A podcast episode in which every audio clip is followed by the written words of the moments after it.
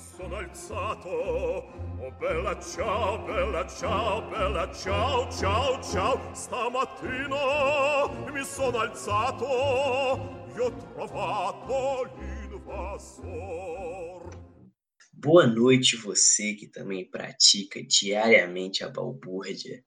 É um prazer te informar que você acabou de atingir a escória da internet. Você está agora no podcast Sofistas Cast onde trataremos de tudo que importa para esse país, ou seja, política e cornos, que são duas coisas que movem não só o Brasil, como o mundo inteiro. Meu nome é Bruno, eu estou muito bem acompanhado de meu único companheiro, pois somos um podcast monogâmico. Como está você, Caio Brega? Boa noite, Bruno. Estou é, muito bem, melhor agora. É, bom, nós vamos falar nesse podcast sobre, como disse o Bruno, absolutamente tudo que importa com nossa visão nem um pouco especialista, para você que entende de política, para você que não entende nada, de absolutamente nada, sobre os temas que estão então, essa, aquecendo o nosso país. Essa podosfera, essa podosfera que é cheia de doutores, pesquisadores, mestrandos, tudo. Então, o que, que você vai fazer com o seu tempo livre? Ouvir a análise política de dois estudantes do ensino médio. É realmente você não tem nada melhor para fazer, cara. Você você procure botar sua vida no que se você está ouvindo esse podcast, você está perdido. Realmente, concordo plenamente. Bom, agora Então, vamos... nós vamos tentar organizar da seguinte forma. A gente vai ter um quadro sempre sobre alguma notícia atemporal, alguma análise profunda desses dois especialistas aqui presentes. Depois a gente vai dar passada na semana, aqueles negócios mais pontuais, as vergonhas diárias que passamos no cenário internacional. E o final é minha parte favorita. Explica a parte final, faça as honras, cara. A parte final é a parte mais especial do, do nosso programa. É o momento do corno da semana. Não vou dar spoilers, né? Mas é sempre o cara que foi chifrado nessa maravilhosa política brasileira. E claro que não é só uma pessoa que, que pode ser corno nessa política, mas sempre tem um que se destaca, né? Sempre tem um que consegue atingir um patamar mais elevado. A gente vai na premissa do Machado de Assis, porque o Machado de Assis, para quem não sabe, escreveu aquele livro lá da Capitu e do Bentinho. Ele não fala se o Bentinho é corno, mas ele deixa bem claro que ele merecia ser corno. Sem dúvida. Então a gente não sabe se os caras que a gente falou aqui, eles realmente foram chifrados pela esposa, mas que mereciam, ou pelo esposo, que mereciam, mereciam. Então, sem mais delongas, vamos partir para o piloto desse podcast que veio para espalhar o comunismo e provocar balbúrdia e, e aumentar o preço do dólar. Sem dúvida. Porque a gente é um país agroexportador, a gente quer o dólar lá em cima. Sim.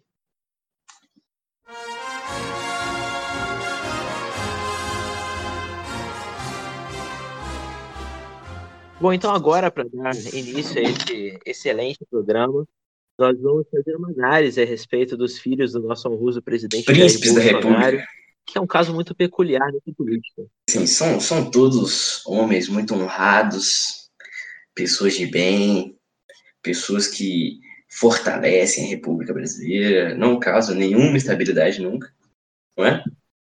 Então, Caio, como você é um cara que é alto no meu conceito, eu vou deixar você escolher o primeiro filho a ser analisado. Bom, no meu conceito, o primeiro filho não poderia ser outro, né?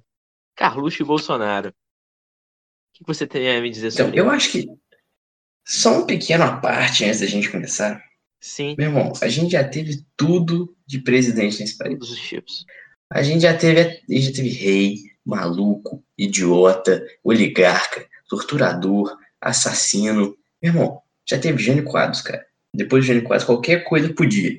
Menos um filho da puta que botasse os filhos no meio da política. É o primeiro cara que faz isso. É verdade. Assim, cara, é revoltante, mano. Porque esses caras, eles não fazem nada, eles não são nada e eles só enfraquecem. Vamos começar falando do Carluxo aqui, então, né? Vamos. O que você tem a me dizer sobre ele? Primeiro, algum, alguns dados biográficos, né? E o currículo dele, né? E, apesar de ser formado em ciências aeronáuticas na faculdade Estácio de Sá, ele tem um emprego que é muito melhor que isso. Sem dúvida. Desculpa se seu pai é, ci é ciente da aeronáutica, cara. Mas seu pai não é vereador geral da República. É verdade. Porque muita gente não sabe disso. Mas o Carlos Bolsonaro, a profissão dele, tá no INSS dele lá, é vereador, cara. Ele é vereador pela Câmara do Rio assim, a única coisa que ele não faz é trabalhar, né? Porque o primeiro pronunciamento dele na Câmara foi só em junho. Sem dúvida. O trabalho dele tá mais em Brasília, né? Tanto que ele, ele é um Vale mais em Brasília. extremamente participativo na política brasileira, né? Ele controla a, as redes sociais do pai dele, ou seja, a rede social oficial do presidente da República, o Twitter. E também ele tem feito algumas coisas muito interessantes, como, por exemplo, controlar a, o RH da presidência, decidindo que vai ser consultado e demitido. É verdade, cara. Porque assim, todo mundo sabe que o Brasil tá em crise e aí tá aí o, Carluxo cortando, cortando despesa, cara, demitindo ministro. Porque ministro pra que, que serve, né? Exatamente. Tá sobrando ministro, Cara, né, Bruno? Você não acha? Você? E tipo assim, é, tá sobrando. Não, isso eu concordo, até na vida real, assim, sem ironia. Mas, pô, o que o cara faz, cara, você tem uma ideia, tinha um daqueles ministros, ministros que a gente chama de palacianos, né? Que são os ministros que cuidam do dia a dia do, do governo, né? Sim. Não sei se você lembra desse caso, era o Gustavo Bebiano. E, tipo, ele falou, cara, que o vereador-geral da República, ele participava das reuniões e só ele que podia usar o celular durante a reunião, cara. É realmente E depois o Carluxo demitiu o Bebiano.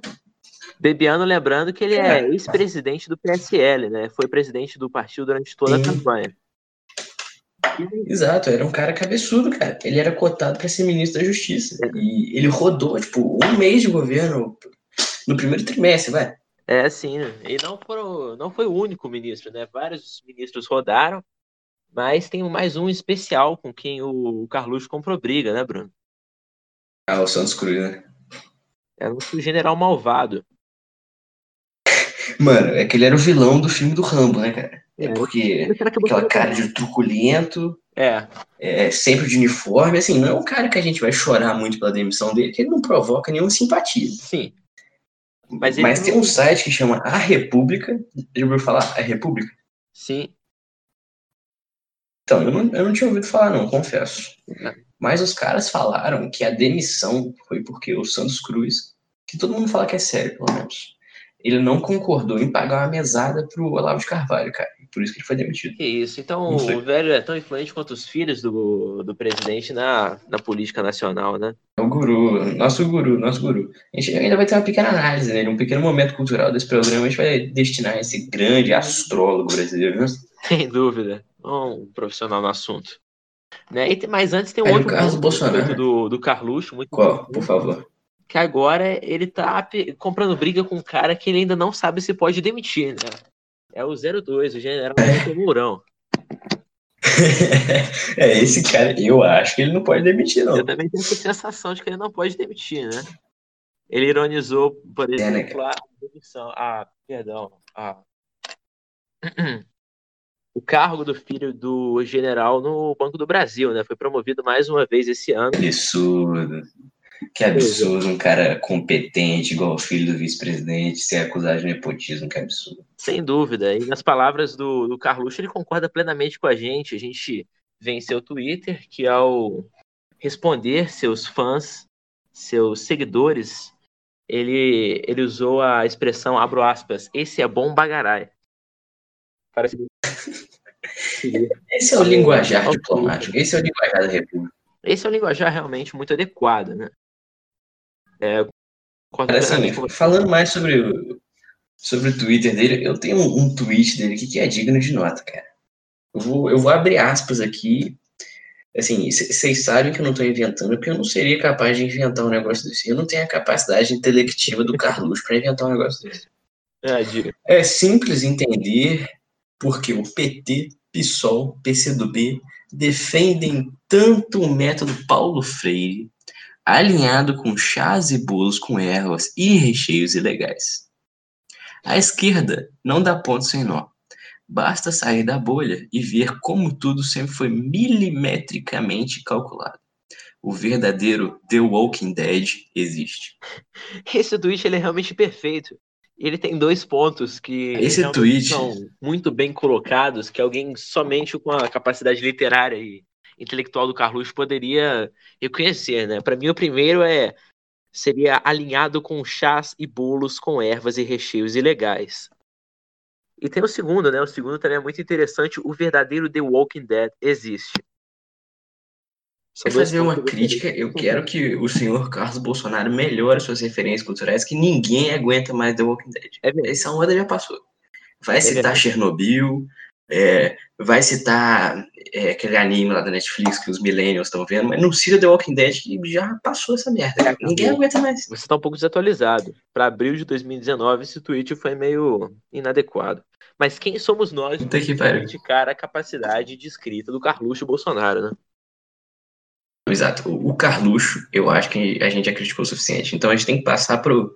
Assim, é porque o Carluxo ele ficou muito mainstream. Então esse cara é, é, é a minha escolha pessoal, o meu favorito. Quem seria? O do Bolsonaro. Eduardinho Bolsonaro. Dudu.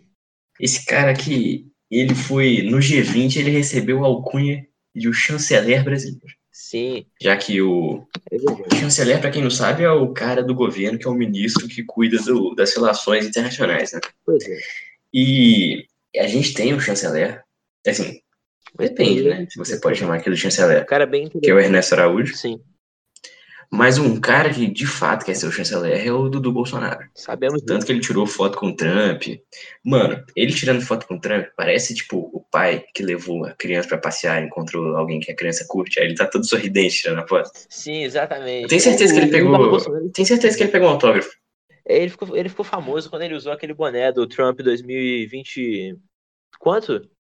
Trump 2020. 2020, 2020. Keep America Great. Keep America Great. Pois é, e ele. Puta que antes mesmo do tempo anunciar sua candidatura. Ou seja, é realmente um fã do presidente norte-americano. Mas é, depois desse pequeno, dessa pequena digressão, dados biográficos. Vamos lá. O que você tem que saber desse cara, tipo assim, ele até fez uma UFRJ lá, de direito, só que não aprendeu merda nenhuma, né, cara? Pois é. Porque saiu de lá defendendo arma, e ele tem um projeto que eu gosto muito, gosto muito de criticar, né? Com a idiotice do caralho. Esse projeto é muito que é um projeto de lei que proíbe o comunismo. Esse projeto é maravilhoso, né? Ah, depois de projetos de lei que, proíbem, que, pretendem proibir o funk, a nova onda do Eduardo Bolsonaro é proibir o comunismo no Brasil. Caralho, cara, não é como se a gente tivesse um, um comunismo é, forte no Brasil, cara. É como se o Luiz Carlos Prestes tivesse levantado da, do túmulo dele e tava vindo instaurar uma revolução comunista aqui, cara. Pois é, eu queria saber. Desperdício de papel essa lei, cara. Como é que ele ia saber, como é que ele ia fazer para colocar isso em prática, né? Ele ia. Ele ia esvaziar metade das livrarias brasileiras, ele ia tirar o que? Social-democracia também não pode. Como é que é? O... Ia tirar esse podcast do ar, ia tirar esse podcast do ar, nem entrar, ia chegar a PF, chutando a porta aqui. Falando em PF. Cara, tchau e já bateu o que... PF na nossa porta. é. Esse podcast não passava nem introdução na censura do, do, do Bolsonaro. Enfim, falando de PF, cara, um dado que eu achei curiosíssimo quando eu ouvi, eu não acreditei.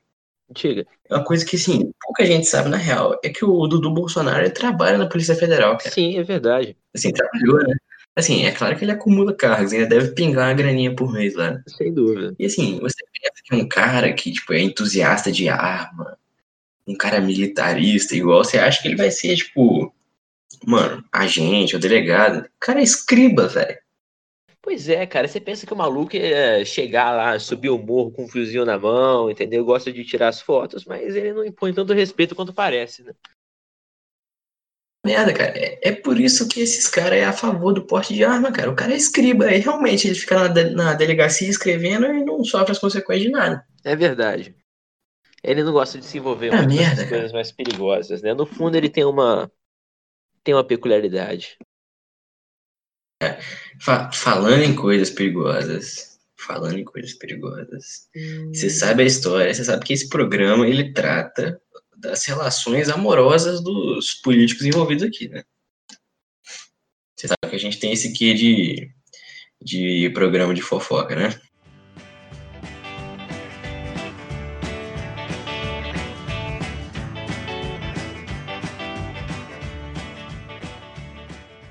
Então, perdão pelo pequeno corte, tivemos problemas técnicos. A Polícia Federal bateu na porta do carro, então ele teve que se esconder. Sim, já estou Mas voltando aqui. Já resolvemos o problema. Como vocês sabem que esse, esse podcast ele tem uma atenção especial para casos da vida pessoal dos envolvidos, né? Sim, muito principalmente relevante. envolvendo chifre. Temos aqui um belo exemplar de corno, um cara que vai, meu irmão, o cara vai lutar pela liderança do nosso projeto Corno da Semana. Sim, Porque puta que pariu, cara. forte. Os posts desse cara no Facebook, tipo assim, tem música sertaneja que é melhor, cara. Pois é. Tinha um post, tipo, que ele tava criticando o feminismo, né? Aí ele falava que ele namorava uma mulher lá que antes do feminismo era ótima, cristã, conservadora, a favor de arma, né? Eh, Gostava de escriba da PF. Só que. Só que ela entrou pro feminismo, é a próxima coisa que ele vê é ela descendo até o chão com a roupa promíscua, de acordo com ele, num baile funk com um médico cubano. Pô, realmente. Puta que pariu. Eu acho que agora fica explicado o motivo de acabar Mais Médicos, né? É por isso que acabou um cubano, um cubano, que eu, eu suspeito que o sobrenome seja Castro. Eu também. Foi lá. nome, Assim, parece que dá uma sensação diferente, né? Eu acho que faz algum sentido é histórico. É sexy.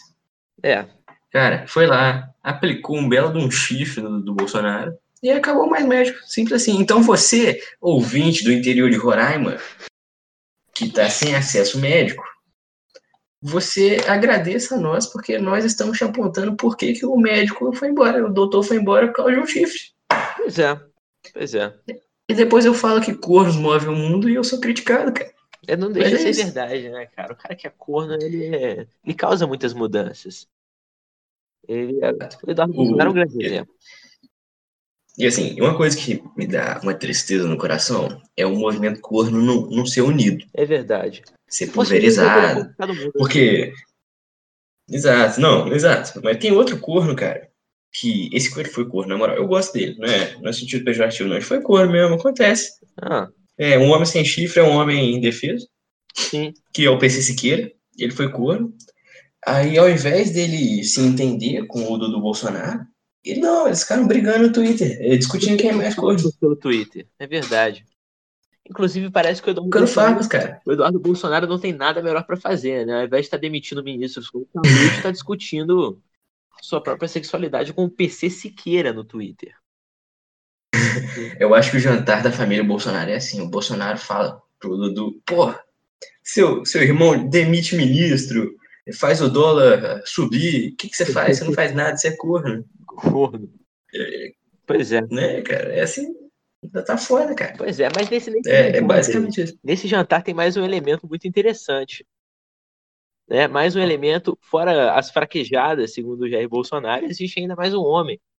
Sobrou um cidadão. Ah, Esse cara é bem na verdade faltam dois, faltam dois. Mas fala, fala, eu, eu sei como você vai puxar, eu tô esperando esse cara, porque esse cara merece uma atenção especial. Pois é, é, na verdade são dois, mas um não merece tanto a nossa atenção quanto esse.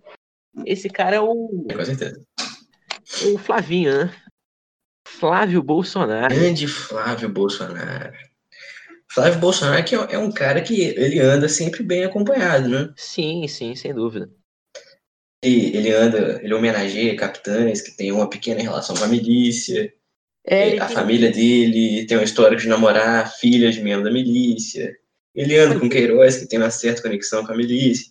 Mas assim, é foda, né, cara? Que hoje em dia você não pode nem namorar miliciano, não pode andar com miliciano, não pode é, homenagear miliciano, que o pessoal já fica chamando vocês de miliciano. Aí é foda, né, cara? é? O Bolsonaro ele tava até tranquilo com essa história da Marielle, com essa galera da milícia, não sei o quê. E todo mundo achava o Flávio Bolsonaro aquele cara. aquele cara digno de ser ignorado, né? Aquela, aquele cara que ninguém, Ninguém achava nada ele dele. dele. Ninguém achava nada dele. Ele não, não demitia ministro, ele não, não pagava de machão com fuzil da PF, mas ele- agora, esse ano, ele resolveu aparecer, né? Do ano passado para esse, Então, vamos- vamos- Um caso interessante. Esclarece pra gente esse caso, Bruno. Vamos ser um pouco didático agora. Vamos explicar, porque esse caso já faz um tempo, ele é muito confuso. É bom a gente Então, basicamente o seguinte: um cara que é parlamentar, ele tem direito a ter um número bem razoável de suplentes. Sim. Então, é, é, inclusive isso que faz o deputado ser tão caro. Às vezes nem, nem o salário dele que é muito alto, às vezes ele tem muito suplente e vai sangrando o orçamento, né, cara? Muitos carros de E tipo, o que o. Sim, sim. O que o, o Flavinho tinha era um brother que já tirou foto com ele, fazia churrasco com a família, que é o Queiroz. Sim. E esse Queiroz, ele organizava uma rede de laranjas. Laranjas é quando você usa um testa de ferro, né, no bom português, para fazer uma merda por você, você pega o dinheiro dele, né? Sim. Então o que ele fazia? Ele contratava o laranja, o laranja, vamos supor que ele recebia, sei lá, 5 mil reais por mês. Aí ele dava 4 mil desses 5 pro Queiroz. O Queiroz passava pro Flávio, e teve uma vez, inclusive, que passou, passou pra Michelle. Então era um cara que tava. Michelle é a primeira dama. Sim. Tava intimamente envolvido com a família Bolsonaro, né? Sim. E ele passou uma quantia que o COAF sabe. O COAF é o órgão lá que tava investigando, né? De 100 mil reais e 40 mil reais pra Michelle. Sim, sim. E assim, uma coisa que pouca gente sabe. Ah, Não, perdão. Pouca gente sabe é que esse, esse caso, essa corrupção, não foi esse ano, cara. Foi ano passado. sim. E É, só que ela é, tava sob sigilo, a gente só ficou sabendo sobre esse ano. Então, imagina se essa merda vaza antes da eleição, cara. realmente, se vazasse inteiro as eleições, teríamos problemas, né? É, seria uma disputa realmente intensa para ver quem, quem, quem é mais corrupto, quem tem mais processo e tudo mais. Mas a gente. Faltou, faltou um Sérgio Moro aí pra soltar isso aí. Faltou, a gente vai falar dele mais tarde. Mas eu, Ah, acho interessante que a família tenha se corrompido, tenha arriscado eleições e o poder político do país em troca de quantias que são irrelevantes. Irrisórias. É, Nossos especialistas em corrupção estão falando que isso é, é troco. exatamente. Porque o próprio, a soma dos salários dessa galerinha aí que a gente está comentando não dá mais que 100 mil reais. Ou seja, né? É, com certeza. Eles deslizaram por uma idiotice. Mas explica aí pra gente a relação desse boca boa aí com o STF. Pois é, essa, relação é muito interessante, né? Porque a gente via, o que a gente via era da parte da família Bolsonaro era mandar bandido pra cadeia, né? Acabar com o foro privilegiado, porque os corruptos têm que ser presos. Porém, todavia, certeza. o que, que o Carlos, o que, que o Flávio Bolsonaro pede pro Supremo Tribunal Federal? Você me diz, Bruno. Correndo pro Fux pedindo pra suspender a investigação contra ele. Sem dúvida. O Fux que viu aquela criança chorando, com a fralda precisando trocar, foi lá e suspendeu. Sim, Só que, se não me engano, depois o Marco Aurélio Mello, Fux e Marco Aurélio Mello são dois dos 11 ministros do Supremo Tribunal Federal, né? Suspendeu a liminar do Fux e a investigação tá rolando aí, mas acho que não vai dar, não vai dar muita coisa, não. é, descobriremos. É, Apesar de que essa família tem uma relação interessante com o Supremo Tribunal Federal, né? Já ouvi falar É. que o Cabo e o soldado queriam fechar aquele negócio e tudo mais. Ah, é, cara. Exato, o Bolsonaro, o Dudu Bolsonaro falou, né, que um cabo e um soldado fechava o STF. Pois é, o STF que, apesar de tudo, Cara. é uma instituição sólida. Que, fa que fala errada, né, cara? Porque o governo Bolsonaro tá tomando um baile do STF. Sim, sim. É, o STF É, ele sim. consegue, apesar de tudo, cumprir seu papel, né? Ele- Eles mandam bem, ninguém mexe com ele. É assim, tipo assim, isso é uma análise própria minha aqui, né? Todo mundo odeia o STF. Eu acho que isso é até bom, cara. Assim, no regime democrático é bom você ter um órgão que vai estar, tipo, contra o senso comum, tá ligado? Essa é a função do. Só intervendo aqui, essa é a função do STF, né? Muita gente falando. Sim, é garantir que- o cumprimento da Constituição. Sim, sim. Muita gente, né, em algumas manifestações de tempo atrás, falando que o, o STF não tinha representatividade. Essa não é a função do STF, né? A função, o órgão que tem que ter representatividade é o Congresso, é o Poder Legislativo. A função do, do STF é Esse representa bem. Esse representa bem que tá cheio de corno. sim. É verdade. É fazer um contrapeso ali. Não é verdade? Então, é. Achamos Então, pouco só falta, cara. comentário.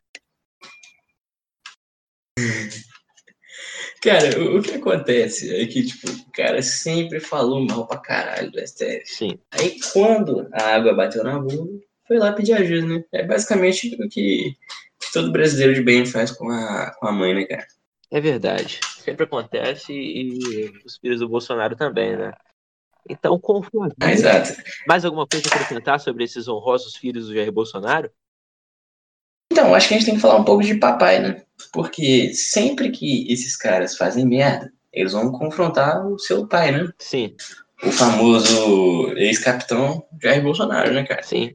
E, mano, a reação do cara é basicamente a mesma. Ah, deixa o menino, qualquer coisa eu dou uma palmada nele lá, eu repreendo o moleque. Sim, Porra, sim. cara. É, parece o que eles fazem com o Neymar, tá ligado? deixa o moleque aí, deixa, coitado. É, a diferença é que É esses, foda, esses moleques não jogam bem, né?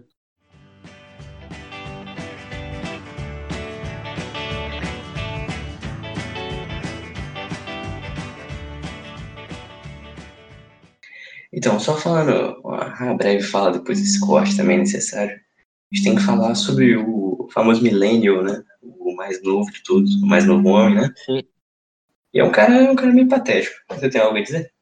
Bom, eu não tenho nada a te dizer sobre ele, não. Assim, fora o fato de ele ter namorada, filha de um miliciano, ter algumas histórias estranhas ali. É, O que, que você me fala Mas segundo o pai dele, ele ficou com todos o condomínio, o cara passou por. Pois é. Então, só dizer que ele joga LOL e é muito parecido com o pai dele. muito parecido com o Bolsonaro. É assustador. Realmente. É estranho. Mais que os Então é outros. isso. Nosso, nosso quadro sobre os príncipes acabou. É isso.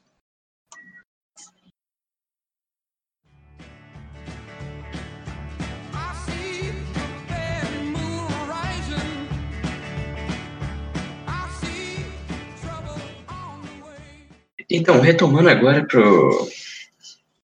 Agora no segundo bloco desse muito honrado podcast. Temos que falar sobre algumas notícias que são pertinentes para a semana.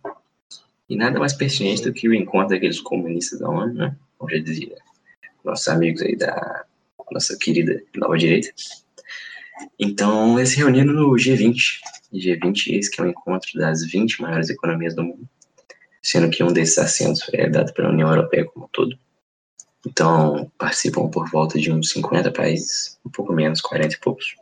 Sim. E ele, é, ele costuma ser muito importante para fazer acordos comerciais, né? E é claro que, claro que o Brasil já, como todo bom brasileiro, chegou causando já, né, cara? Porque antes mesmo do Brasil chegar, a gente recebeu uma das notícias mais palas da história, mas também uma das mais lamentáveis, que é o avião de apoio ao presidente, ou seja, o avião que chega antes do avião presidencial para ver se tá tudo bem lá, para ver se tem. Mano, pra ver se o frigobar do presidente tá abastecido. Eu não consigo não rir nessa notícia, cara. É muito ridículo, cara. Então, é, o avião estava sendo conduzido pelo um grupo especial de transporte da Força Aérea.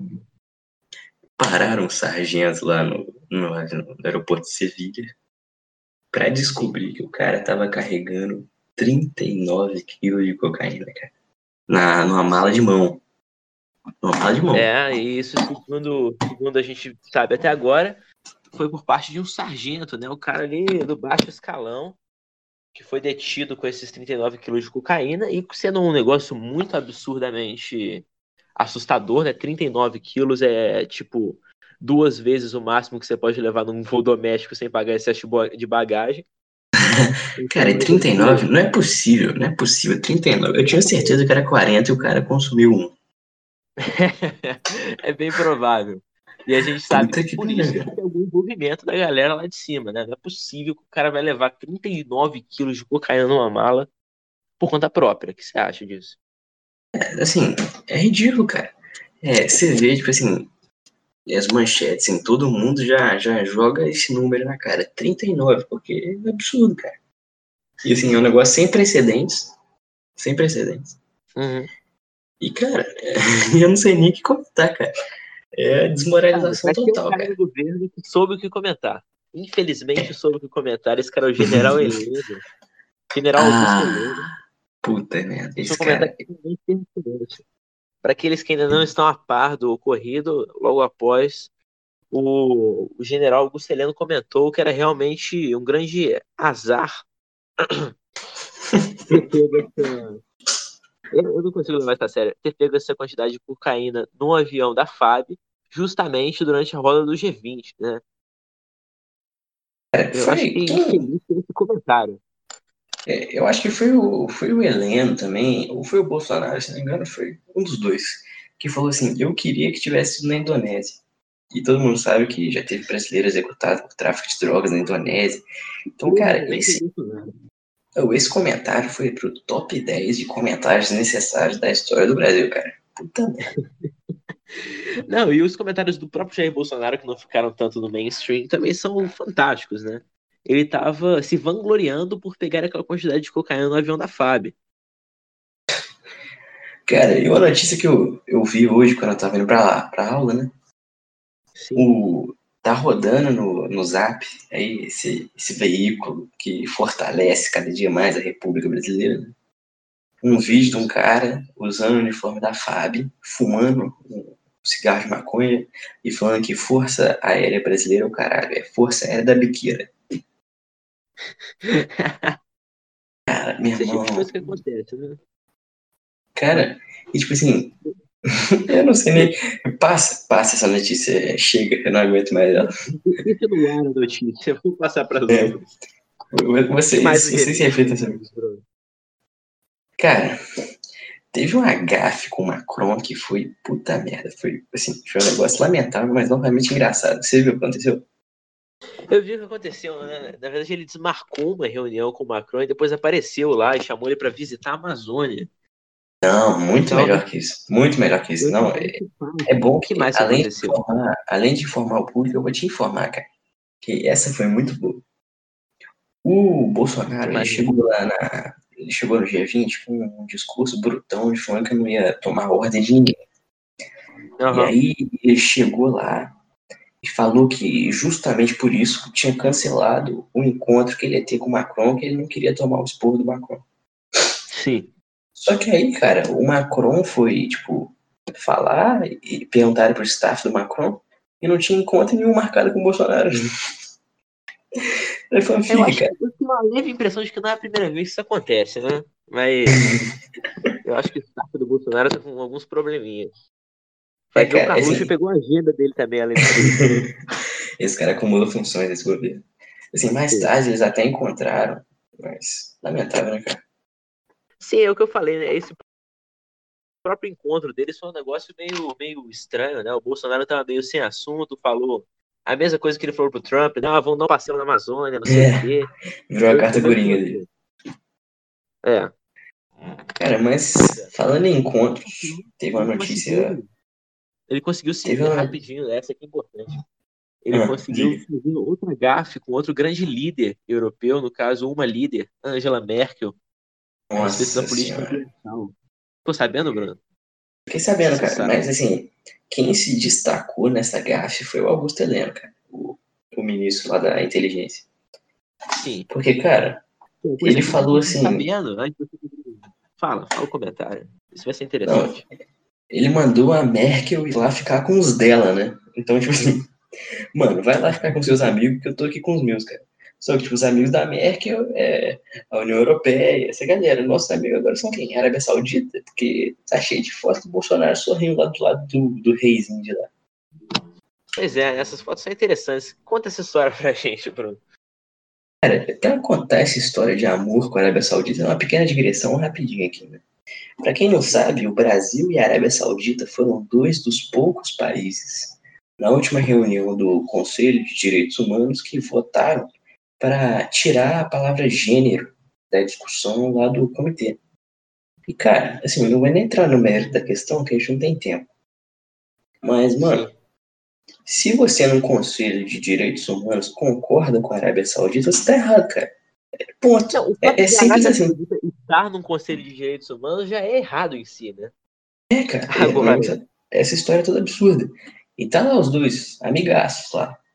Então, Fotinho, não sei o quê, deputado federal na foto também, uma beleza. foda, né? Enfim, teve uma notícia, cara, Sim, que, realmente. assim, quando ela chegou, ela foi bombástica. Só que eu já li ela sabendo que ia dar merda. E já, já tá dando. Porque, assim, é aquela parada que salta aos olhos, mas dá um trampo pra caramba. Que foi que eles anunciaram que eles chegaram num acordo, num ponto comum entre a União Europeia e o Mercosul para fazer um acordo de livre comércio. Né? Sim. A gente tem basicamente dois blocos econômicos, são a União Europeia e o Mercosul, que Os dois iam do mundo também. É, iam diminuir progressivamente as taxas do comércio entre os dois para fomentar, né? Sim, sim. E assim, essa parada, ela estava em discussão fazia 20 anos. E a gente tem que primeiro destacar que não foi por causa do Bolsonaro que ela foi aprovada. Foi por causa do contexto internacional, que tá todo mundo com medo do Trump e, e da guerra comercial com a China, e os caras estão, tipo, procurando outros parceiros, né? Os caras estão diversificando. Sim, eles querem fortalecer o comércio com o resto do mundo para não ficar dependente nem dos Estados Unidos nem da China quando o negócio der merda, né?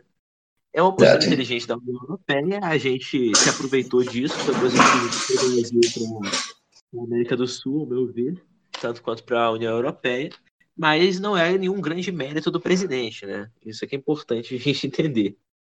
Sim, mas assim, não vamos, não vamos cair de pau no cara, porque pelo menos tá saindo. Não por isso, né, que a gente sempre cai. Mas aí, cara, é, no dia seguinte, já tava explodindo de notícia. Eu acompanhei muito o Deutsche Welle, né, a DW, e até muita notícia da Europa. Aí já tava assim, sindicatos na França se unem contra acordo, é, grupos na França protestam. Cara, assim, o pessoal da Europa, eles têm uma política muito protecionista na agricultura, principalmente na França. Eles são muito criticados por isso. E eles não querem. Eles não querem é, competir com o celeiro do mundo, que no caso é o Brasil. Então eles já estão peidando para acordo. Essa merda para passar tem que passar em todos os parlamentos dos signatários. Porque assim não vai dar, cara. Sim. E, e, assim, isso é E um outro grande ponto também é a política ambiental brasileira, né? Segundo os, Exato. os países membros da União Europeia, o Brasil teria que, no mínimo, cumprir as exige- exigências perdão, do Tratado de Paris. Exato, cara.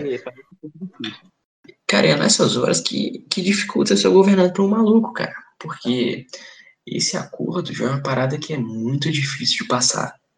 Muito difícil. E aí entra um maluco e fode, cara. Porque, tipo assim, os caras lá do, do parlamento europeu, porque tem um parlamento que é próprio da União Europeia, Sim, eles já estão falando que. Eles já estão falando que o Partido Verde já falou que não vai votar, e são tipo 75 eurodeputados que não vão votar de jeito nenhum por causa da política ambiental, e porque o presidente é contra os direitos humanos, essas paradas, cara. Assim, já não era fácil. E agora a própria personalidade do presidente atrapalhando. E quem percebeu isso foi o Macri. Você viu o que o Macri falou? Não, eu vi que ele deu, né? Ele ficou ligeiramente revoltado com o governo do Bolsonaro, porque ele procurava um ponto comum, esse negócio do comércio e tudo mais, mas reproduz aí a fala dele, Bruno. Então, eu não vou, não vou abrir aspas, porque eu nunca abri aspas pro Macri. o que acontece, cara, é que, assim, ele deu um esporro no Bolsonaro. Basicamente, ele deu um esporro no Bolsonaro. Ele falou assim, se, se o Brasil sair do Acordo de Paris, ele tá saindo desse acordo aqui também. E assim, é. cara, assim, a minha opinião pessoal é que o, que o Macri tá certo. Mas, cara, aqui Pois é. ponto chegamos Sim. a gente tomar esporro da Argentina. Um país tá em crise econômica, tá fudido. É, cara, o que tá acontecendo? E assim, a questão dessa, dessa de passar essa, esse acordo aqui no Parlamento Brasileiro não era nem de longe a mais difícil. Seria um desafio passar isso nos parlamentos europeus, com a questão dos subsídios e das políticas protecionistas. Aqui não é um grande acordo de, de prejuízo, é, prejuízo ao meio ambiente ou de nada do tipo. Assim, era só bastava o bom senso do presidente para a gente conseguir passar uma coisa dessas. É, Sabe? Não tipo é de difícil. política. Cara, é, eu não sei, porque, tipo assim, a- apesar de saltar os olhos no acordo com a Europa, o pessoal lá do xadrez verbal, não sei se acompanha, eles falaram que talvez fosse difícil passar no Congresso Brasileiro, porque tem muito lobista que não ia querer a concorrência dos europeus, assim. É uma parada que seria boa para a economia, mas nos tempos que a gente está tendo de unilateralismo, de protecionismo, vai ser difícil passar, cara. Eu, eu juro que eu vou ficar surpreso se isso aí for pra frente. É verdade. Apesar disso, né, acho que uma grande parte da bancada do agro se interessa por isso, porque eles não não estão olhando para o mercado interno. O agronegócio verdade. brasileiro visa exportação e eles têm uma bancada muito forte, que por sinal nunca perdeu uma votação. E se eles se colocassem a favor dessa pauta, realmente ganharia força. Mas nada se sabe até agora, né? Bancada feudalista brasileira, né? famosa bancada brasileira. Famosa. Bancada do boi. É, então, esse aí foi o, foi o acordo, né? É mais ou menos isso. Eu não recomendo ninguém ler, porque tá muito chato. Eu fui dar uma olhada, tá bizarro chato. A repercussão que estão fazendo. Muito agradável esse ler. Assim, E vai ficar mais chato ainda, porque eles vão ter que sentar agora e redigir o acordo, né? Então, vai ter que ter aquele acompanhamento jurídico e vão brigar por vírgula, brigar por ponto final. Vai ser difícil, cara. Eu, eu juro que podem até me cobrar depois, mas eu acho difícil essa merda pra frente. Também acho complicado, né? Mas veremos. Se sair, a gente Vamos comenta. É, Então, agora podemos passar para o próximo tema? só, só uma pequena. Só uma pequena. duas coisas só. E assim, duas pra sacanear o presidente, que é isso que a gente faz melhor, né, cara? Primeiro, você ficou sabendo que ele ia encontrar com o Xi Jinping? Eu fiquei sabendo disso daí, eu fiquei sabendo que deu, que melou a visita, ah, o encontro, né? O que que aconteceu? Aconteceu, cara, que o Xi Jinping ele atrasou 30 minutos e o Bolsonaro foi embora. cara, assim, eu deixo, eu deixo a cargo do ouvinte, cara. Eu deixo a cargo do ouvinte. Você, você chega em casa, você, você manda um zap pra pessoa que você está comprometido no momento e você pergunta o que, que você acha. Que você acha que o Bolsonaro tá certo? Assim, eu pessoalmente odeio atraso. Mas sei lá, cara, É. acho que o presidente da China pode te fazer esperar. Não, não sei. Eu, acho que eu esperaria o presidente da China, né? Assim, a segunda maior economia do mundo, tudo mais. Nosso maior comprador de, de produtos de todos os setores. Eu acho que eu esperaria um pouquinho. Exato, né? Opinião. Mas vamos falar, vamos falar sobre o que o povo gosta agora. Nióbio. Nióbio, sim. Nióbio. Nióbio. Ô, Não cara, o que você faria. O que você faria com 5 mil dólares? Desculpa. Se der 5 mil dólares agora, o que que você faria? 5 mil dólares?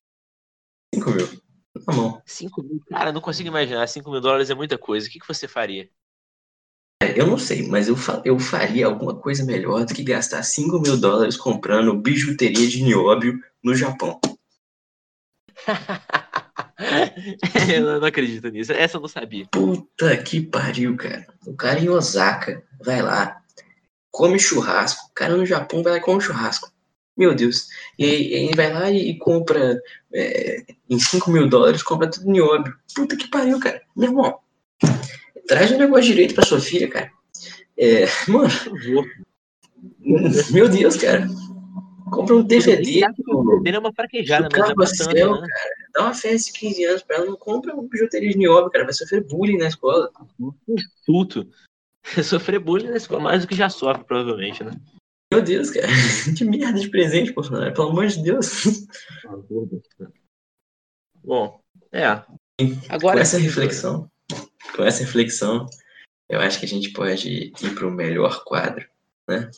Calma, Você tá tem, tem um pronto, cara? teminha antes. Tem um tema que o povo gosta antes. É um Uma tema brava, interessante. tema breve, tema Pra- breve. Então, breaking breve news com Caio. Brega, por favor, por favor. É um tema pra você, Bolsominion, que nos acompanhou angustiado até agora. Gosta de falar mal dos. Já tá xingando a gente no direito JF. você que já tá tweetando mal sobre a gente, reclamando com o Carluxo das nossas. Da nossa postura. Bom, lá vai, Nosso, né? Nosso amigo monarquista vai jogar panos quentes. Vai, Caio. Bom, pois é. Ontem nós tivemos a CPI do BNDES, Banco Nacional de Desenvolvimento Econômico e Social, e é, quem foi entrevistado foi o, o Antônio Palocci, né, ministro do Lula, tudo mais, um cara bem próximo, Doutor Palocci, por favor, disse, doutor Palocci. um, um cara muito interessante. né, Ele disse uma informação bastante interessante, assim, dados estatísticos agora. Momento Caio Coppola. Ele disse que o Lula selecionou selecionou meio trilhão de reais para as empresas Quantos zeros que tem isso aí, cara? Meio trilhão de Quantos reais. zeros? Meio trilhão de reais, Bruno, só para você ter uma noção. É, foi para os campeões nacionais. Meio trilhão de reais é basicamente 16% do PIB. É, em dados de 2017, a agropecuária sozinha corresponde a 5,7% do PIB, né? Ou seja, o Lula deu uma investida legal nessa galera. 500 bilhões de reais. Né? A educação, por exemplo, é, custa por ano em torno de 117 bilhões. Ou seja, né, você que acha que o Lula é o pai dos pobres, que acompanha vorazmente esse podcast comunista, uma decepção para você. Exato, cara. É, assim como Getúlio Vargas, eu acho que ao mesmo tempo que até cabe uma alcunha de pai dos pobres, sempre tem que vir acompanhado de mãe dos ricos, né, cara? Sempre, sempre. Sempre acontece. E além disso, né, reflexão- só para finalizar esse tema, o, o Lula ainda fez questão de rebaixar a nota de risco de Angola. Por quê? Porque Angola é um país muito confiável né, para você emprestar dinheiro. Tanto que os empréstimos para Angola, para fortalecer a candidatura do ditador, eles subiram de 600 milhões para 1 bilhão de reais.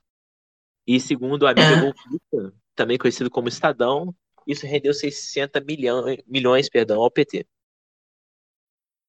É. Intrigante. Intrigante, né? Então, com, ofendendo agora a outra esfera da população brasileira, fazendo com que esse podcast seja odiado por todos, Por todos. prosseguimos para, prosseguimos para o último bloco. Se quem ama perdoa o que não me perdoou ainda. Se arrependimento matasse, eu iria precisar de outra vida. Eu quero Depois dessa ver a vinheta maravilhosa, rufem os tambores, eu gostaria de te perguntar, eu gostaria de te dar a honra, a honra, o privilégio de falar o nome do corno da semana. Bom, o primeiro corno da semana desse nosso Sofistas Cast é ninguém mais, ninguém menos que o ministro da Justiça, Sérgio Moro. O marreco de Maringá, o boca de sacola, doutor Sérgio Moro. Então, assim, esse cara, ele era a figura pública mais popular do Brasil atual. Segundo as pesquisas, ele era mais popular que o nosso ex-capitão Bolsonaro. Até que chegou um cara que puta que pariu. Eu nunca tinha visto alguém esculachar com alguém igual o Glenn Greenwald fez com o Moro. Puta merda. Pra quem não sabe, o Greenwald, ele é um... Oi? Greenwald, também conhecido como Verdevaldo pela mídia brasileira, através do Tradução livre. pavão misterioso. Ah, não, a gente vai chegar no pavão. O pavão, eu me interesso pelo pavão, cara. Acontece que o, Legal. o Greenwald, que é um jornalista, isso a gente tem que falar de tudo. O cara é respeitado pra caralho. Ele que vazou as paradas do Snowden, que todo mundo ficou sabendo. Ele tem Pulitzer. Ele fez parte da equipe que ganhou o Oscar do, do documentário sobre o Snowden. Então ele é um cara gabaritado. Wikileaks tudo mais. Isso, isso. Ele vive no Brasil por um misto de perseguição política nos Estados Unidos, é, vínculos amorosos que ele tem com o deputado David Miranda, e também por um fascínio que ele diz ter pelo Brasil, pelo menos, né? E esse cara, ele tem um site que até pouco tempo não estava no mainstream.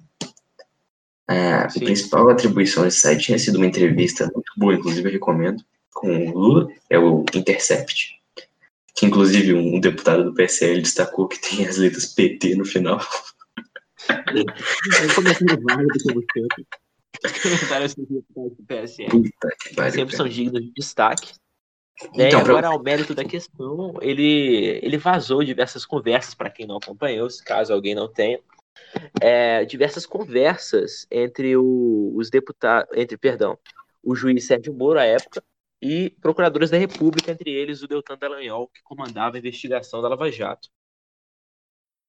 Cara. E assim, é um negócio que é, é grotesco. Isso, é uma coisa que beira o grotesco. Isso é uma coisa que, tipo assim, assim, no fundo, todo mundo sabia que o Moro não tinha uma conduta exemplar no processo. Mas eu acho que ninguém esperava, tipo assim, isso aí foi um advogado que falou, ele usou a palavra promiscuidade para descrever, eu acho que é perfeito, cara. O juiz Sérgio Moro é um promíscuo. Olha, eu acho que é como que lida com a justiça, cara. É, mano, assim, eu não sei qual foi o caso que mais chocou você, mas pra mim foi o caso do FHC. Porque eles estavam investigando o FHC e o Deltan deixa claro, o Deltan era o procurador-chefe. Pra quem não sabe, procurador é a mesma coisa que promotor, só que atua em instâncias diferentes. né? Assim, o que você tem que saber é o cara que investiga a favor do governo. Sim, E assim, ele estava investigando o FHC, né? Sobre Caixa 2. E ele vai falar com o Moro sobre isso. Inclusive, o Deltan deixa claro que eles estão fazendo isso para acabar com aquela narrativa de que a Lava Jato é partidária. porque o FHC, não sei porquê, é visto como uma figura de direita. E o Moro, cara, pede para ele parar de investigar o FHC, porque fala que o apoio do FHC, que ia ser perdido com a investigação, era importante. Assim, isso é um negócio completamente ridículo, cara. Como que você não persegue uma denúncia de corrupção baseado em manter o apoio de um cara? Aí, cara, eu vi que você. Eu vi que você caiu aí, mas vamos continuar. Continua ali. E assim, É, mas é, além dele, tem coisas muito estranhas, né? O caso pra mim que foi mais interessante foi o do Moro indicando procuradores, né? Ele falou que uma das procuradoras que chefiava a investigação era muito fraca.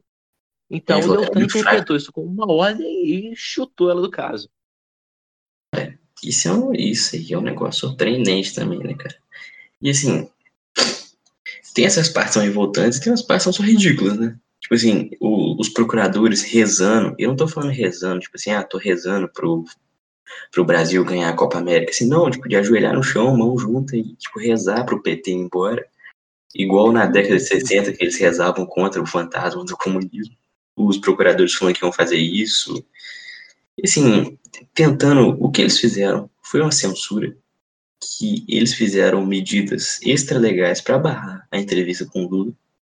E isso está bem claro lá na, na matéria do Intercept. E assim, é de uma promiscuidade, cara, que é surpreendente. É realmente E- estranho, né? Apesar de que é, há uma visão também de que o Glenn está tentando provar uma, algo de ideológico, a gente não pode negar que essas que há algo de verídico nessa, nesses vazamentos. E o Moro, nesse caso, é corno assumido, né? Ele não nega esses, essas conversas de WhatsApp. Nega, cara. E agora vamos entrar na, no, nossa, no nosso corninho, né? Mano, ele não negou, a, a princípio, ele não negou a veracidade. Ele bateu na tecla de que era um hacker e que era, tipo, prova ilícita, só que dois problemas. Ele não estava sendo acusado de nada. Então não tem prova ilícita nem lista, que não tem prova nenhuma. Segundo, ao criticar a fonte da informação e não a informação em si, ele fala que a informação tá tudo certo. Não tem nenhum problema. É, cara, exato. Ad hominem. Ad hominem é quando você, ao invés de atacar a tese, você ataca o cara que tá falando a tese, né? Então o pessoal tá falando muito isso, cara, tentando destroçar o Glenn. Exato. Esse é um E ele- estratagema pra ganhar você não tem razão. Sim, e a gente sabe que o, que o Sérgio Moro não pode ser acusado, que essas provas não têm, é, não têm suporte legal, não são provas de nada, mas é, podem ser provas de uma suposta imoralidade nesses casos, né? Em algumas ocasiões bem explícitas. Que Isso tá mudando a opinião pública, porque, tipo assim, muita gente. Assim, o Sérgio Moro ele tinha duas linhas de apoiadores. Os apoiadores incondicionais, que aí o Sérgio Moro pode dar um tiro no Bolsonaro, que eles vão ficar tranquilos. E tinha uma linha que era, tipo, de pessoas sensatas, assim, que admiravam o trabalho dele. Esse pessoal já tá abandonando, cara, que esse pessoal não compactua com o que tá fazendo. E nesse Esse pessoal, pessoal mídia. abandona juntamente, exatamente, se abandona a mídia também, inclusive a Veja, por exemplo, que era apoiadora Veja incondicional disparou, do Sérgio Moro. Agora, agora abandonou Acabou. o nosso querido corno. Nosso querido Boca de Sacola, foi abandonado pela mídia, cara. E assim, é, alguns, algumas pessoas do governo se distanciaram dele, virou leproso. É verdade. E isso tudo, né, no conjunto, o Bruno faz dele o nosso corno da semana. Exato, cara. E tipo assim, isso é, é um ranço pessoal que eu tenho com ele agora, cara. Porque o pessoal fala muito, ah, vai soltar o Lula, vai soltar o Lula. Mas, cara, tinha uns caras que eles iam ser presos independente da participação do Moro. E aí eu cito o Eduardo Cunha, por exemplo. O Eduardo Cunha, cara, é um cara que ele ia ser preso de qualquer forma. Só que aí o Lula vai lá, para prender o Lula, comete essas ilicitudes, comete esses erros, né? E Sim. por causa desses erros, para pegar o Lula, que ele tinha um fascínio em pegar o Lula, vai soltar o Cunha, cara. Exatamente. Eles cometem um Então, no meio do, do caminho e vai o Sérgio Cabral pra rua e sai todo mundo. né? Exato, cara. E, assim, e aí você vai reclamar dos advogados que vão pedir o habeas corpus? Não, porque tá embasado agora, cara. Agora, querendo ou não, a justiça permite o habeas corpus. É verdade.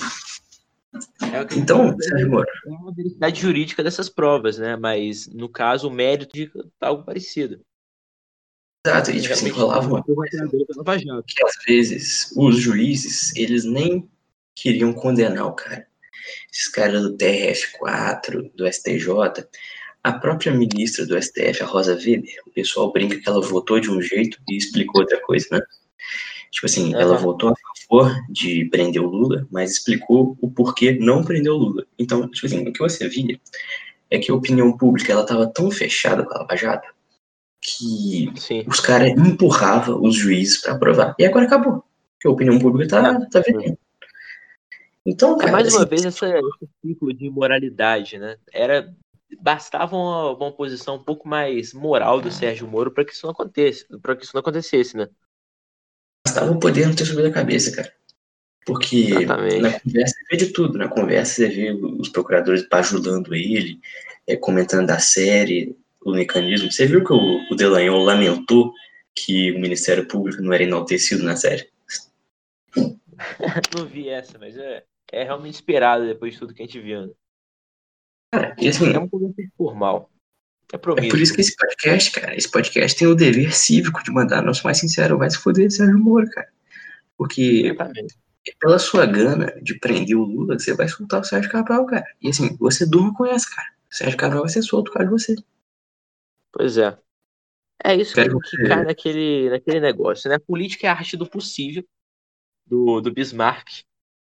E, e o Sérgio Moro não fez a arte do possível. Mesmo não sendo política, ele fez o impossível para prender o Lula e agora vai soltar todo mundo que ele, é, que ele fez questão de prender durante vários anos de, de opressão Lava Jato. É, mas o Sérgio Moro sempre foi político, cara. Ele sempre foi bem atrelado na política, ele sempre soube quando soltar áudio, essas coisas. Então, eu realmente acho que ele voou muito perto do sol e agora tá caindo, merecidamente tá caindo. Sim, veremos o resultado disso, né? Então, E- Momento anticorno da semana, um cara que mandou bem, pra mim foi o Glenn, cara. Porque além de soltar as informações, ele tá fazendo de um, de um método que tá sendo torturante pro Muro, cara. Que ele tá liberando de pouquinho em o pouquinho. problema desse, desse método, eu vou ter que fazer uma crítica. Esse método de jornalismo a conta gotas, de ter algumas milhares de conversas e soltar um pouquinho de cada vez, também é torturante pra gente. É verdade. É verdade, dá vontade de ler tudo agora, cara. Mas eu, eu quero que o Sérgio Moro perca o sono, não sabendo se o nude dele pode vazar amanhã, se pode, se pode vazar, nem sei o que pode vazar, cara. É, depois do, da, da parada do FHC, eu espero qualquer coisa. Eu também, não, não me surpreendo mais. Você tem mais alguma coisa, você tem mais alguma coisa cara? Bom, não, mas eu, eu acho que pra gente encerrar esse programa, eu queria a sua, a sua dica para os nossos ouvintes e a sua sugestão cultural da semana. Ah, é, foi bem pego de surpresa aqui, mas eu tenho, eu tenho uma dica que é uma carta coringa e que eu dou ela pra todo mundo. O pessoal já tá de saco cheio que eu falo pra todo mundo. É você ouça o, o podcast Vire Casacas Cast, nosso companheiro de podosfera, só que muito melhor que a gente, é claro. Cara, o pessoal é muito bom, ele sabe ser engraçado, sabe transmitir informação, é inclusive uma inspiração pra esse. Então, assistam lá que é muito bom, cara. Indico bastante. E agora a minha dica, né? É, na verdade, eu tenho uma dica antes da minha sugestão cultural, que é não usem o Telegram para fins não republicanos. Você pode ser hackeado. Melhor, melhor. Se você, se você estiver usando o Telegram, você tome cuidado com um usuário chamado Pavão Misterioso. Tome muito cuidado com esse usuário.